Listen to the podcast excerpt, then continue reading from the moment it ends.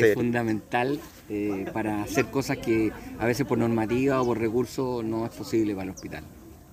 Y en este caso en particular, el contar con una casa de acogida o de apoyo, ¿no es cierto?, a las familias de, los eh, niños enfermos, donde no tan solo ahora con esta ampliación, no tan solo concurre la mamá como era antes, sino que hoy día permite que concurra su papá, sus hermanos, ¿no es cierto?, y que lo puedan acompañar durante el día, es sin duda un tremendo avance para el hospital. Estamos celebrando la inauguración de una ampliación que construye nuestra, o sea, que convierte nuestra antigua sala familiar que tenía dos habitaciones en una casa Ronald McDonald con cinco habitaciones. Antes teníamos dos habitaciones, cada una con un camarote y con capacidad para máximo dos mamás cada una.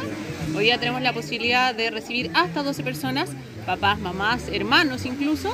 eh, de cualquier niño que esté en las unidades de pediatría o neonatología del hospital. Para mí ha sido muy grato pues recibir la atención con una calidad humana impresionante acá en la Casa Ronald McDonald. Y bueno, vuelvo a decirlo, no solamente la, atención de la Casa Ronald McDonald, sino también el hospital, todo el personal del Hospital Balmure y hasta eh, su personal de seguridad, todos han sido muy amables, muy cordiales, con una calidad humana impresionante.